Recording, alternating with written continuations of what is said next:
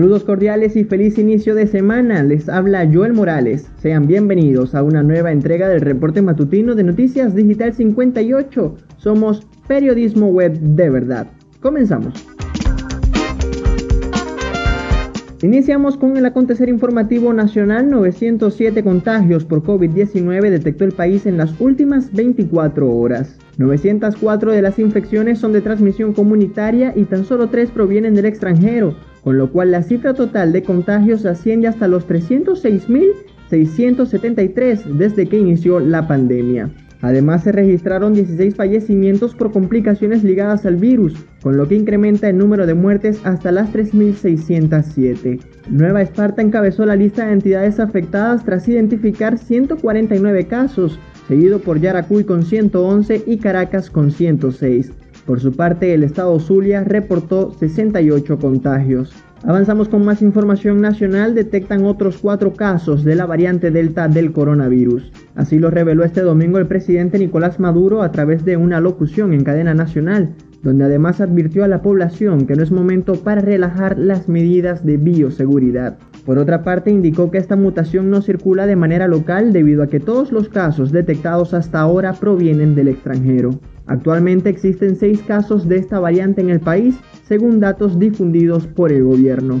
Continuamos con más noticias. Gobierno reconoce que el turismo internacional en el país es mínimo. El responsable del Ministerio de Turismo, Ali Padrón, relacionó la caída de la actividad turística internacional con la pandemia del coronavirus, alegando que antes de esta el país aún recibía turistas. El funcionario precisó que el turismo nacional es en este momento superior al receptivo, indicó que la mayoría de los visitantes de los parques nacionales de Morrocoy, Archipiélago de los Roques, Mochima y Canaima provienen del interior del país. Avanzamos con más información. Súmate denunció que 42.000 nuevos inscritos no aparecen en el registro electoral. La organización encargada de velar por los derechos electorales en Venezuela informó que 42.363 nuevos electores no aparecen en el registro electoral preliminar aprobado por el directorio del Consejo Nacional Electoral según lo indicado en el cuadro estadístico con el corte del 15 de julio.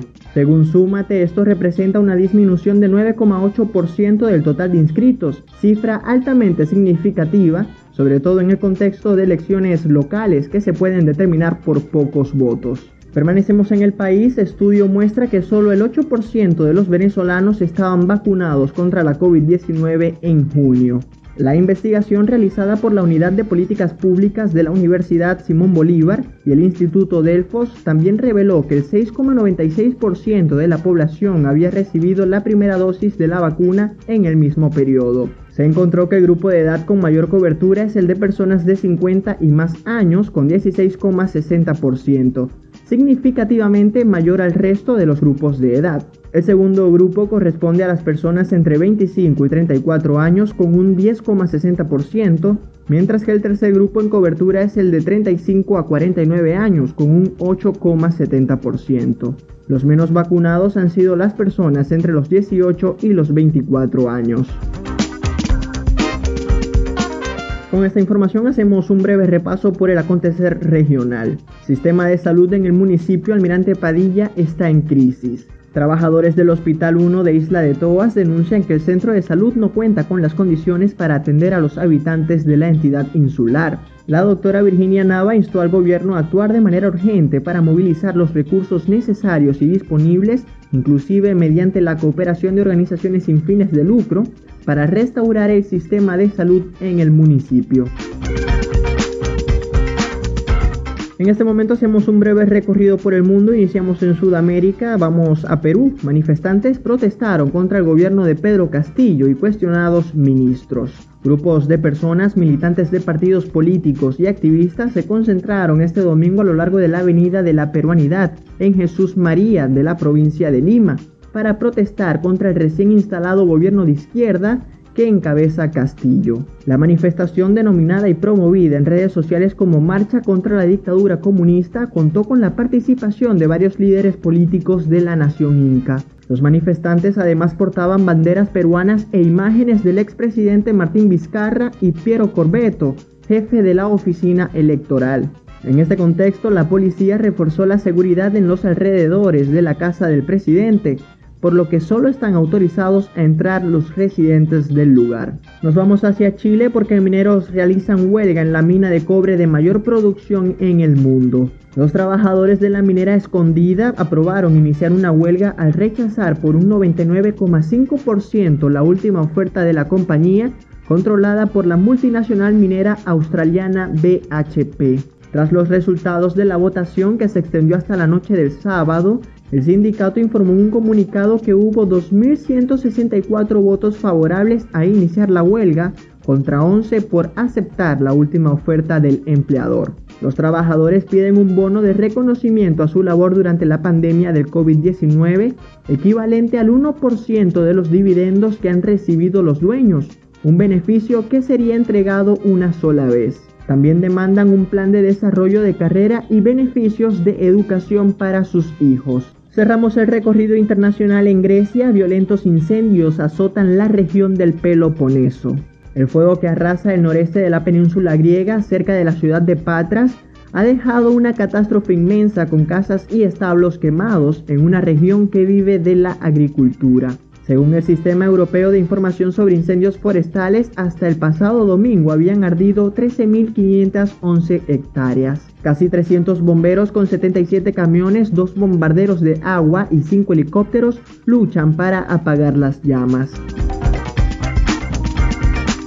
Entramos ahora en materia deportiva, fin de semana glorioso para los atletas venezolanos en los Juegos Olímpicos de Tokio. Yulimar Rojas se llevó el oro y récord mundial de triple salto. La plusmarquista criolla conquistó en Tokio su primer oro olímpico con un nuevo récord del mundo, 15,67 metros en su último intento y Ana Peleteiro, su compañera de entrenamientos bajo la dirección del cubano Iván Pedroso, ganó el bronce. El registro de Rojas mejora en 17 centímetros la plus marca mundial establecida por la ucraniana Inetza Kravets el 10 de agosto de 1995 en los mundiales de Gutenburgo. Seguimos en Tokio, Daniel Der se colgó la presea plateada en BMX estilo libre. El ciclista venezolano logró este domingo la plata en la final de ciclismo BMX Freestyle en Tokio 2020, la primera de este deporte en unos Juegos Olímpicos, donde se impuso el australiano Logan Martin. En el segundo intento, Ders mejoró su actuación puliendo esas maniobras y logró 92,5 puntos y se situó en la segunda posición en la final disputada en el Parque de Deportes Urbanos de Ariake. Continuamos con las Olimpiadas, que Domar Vallenilla le dio a Venezuela su segunda medalla de plata en alterofilia. El pesista logró la hazaña en la categoría de 96 kilogramos. Vallenilla, de 21 años y bronce en los Juegos Panamericanos de Lima 2019, debutó en estos Juegos Olímpicos alzando un total de 387 kilogramos, un peso que le otorgó la plata en un arranque de 172 kilos y 210 en envión. El segundo levantamiento en envión con 215 kilos resultó fallido y el tercero con 220 fue invalidado, pero ya Vallenilla tenía en su cuello la presea de plata. En este momento pasamos al mejor béisbol del mundo. Rafael Ortega pegó tres honrones en derrota de los cachorros. Este domingo el pelotero criollo brilló con el madero al sacarla del parque en tres oportunidades. El jardinero venezolano se fue con impresionante marca de 4-4 con 5 carreras empujadas y 3 anotadas, además de sellar su promedio en 319. A pesar de la actuación de Ortega, los cachorros cayeron derrotados 6 carreras por 5 ante los Nationals. En otros resultados de la jornada, Rice vencieron 3-2 a los Medias Rojas, Padres vapulearon 8-1 a los Rockies, los Dodgers pasaron por encima de los Arizona Diamondbacks con pizarra de 13-0, Cerveceros vencieron 2-1 a Atlanta, Tigres derrotaron 6-2 a los Orioles y Phillies lograron victoria de 15-4 sobre los Piratas. Y en otra gran noticia para el béisbol venezolano, Edgardo Alfonso fue exaltado al Salón de la Fama de los Mets de Nueva York. El antesalista venezolano recibió el gran honor por parte de la franquicia neoyorquina el pasado sábado, equipo donde jugó ocho temporadas, ganó el bate de plata en 1999 y fue seleccionado al Juego de las Estrellas en el 2000. El criollo dejó promedio de 292 en los años que jugó con los Mets, con 120 cuadrangulares y 538 carreras remolcadas. En total estuvo 12 años en el mejor béisbol del mundo y bateó para 284 146 jonrones, 777 anotadas y 744 remolcadas. Pasamos al deporte motor para hablar de Fórmula 1. Esteban Ocon se lleva la primera bandera cuadros de su carrera en el Gran Premio de Hungría. El piloto francés de la escudería Alpine se hizo con el primer puesto este domingo en el mítico circuito de Hungaroring tras superar a Sebastian Vettel y Lewis Hamilton. Vettel, a pesar de haber quedado en el segundo puesto, fue descalificado cinco horas después de la carrera, debido a que no fue posible tomar la muestra de un litro de gasolina del tanque de su monoplaza según informó la Federación Internacional de Automovilismo. Con la descalificación del alemán, Hamilton pasó a segundo lugar y Carlos Sainz a ocupar el tercer puesto. Hamilton ahora lidera el campeonato de pilotos con 192 puntos, seguido de Max Verstappen con 186 y Lando Norris con 113. Nosotros nos despedimos recordándole que estas y otras informaciones usted puede ampliarlas en nuestra página web digital58.com.be. Y si desea mantenerte informado, síganos en nuestras redes sociales como arroba digital-58 y suscríbase a nuestro canal de Telegram. Y recuerde, respete las normas de bioseguridad, mantenga la distancia y lave sus manos frecuentemente.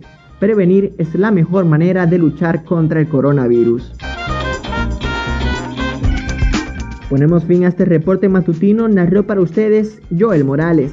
Somos Noticias Digital 58, periodismo web de verdad.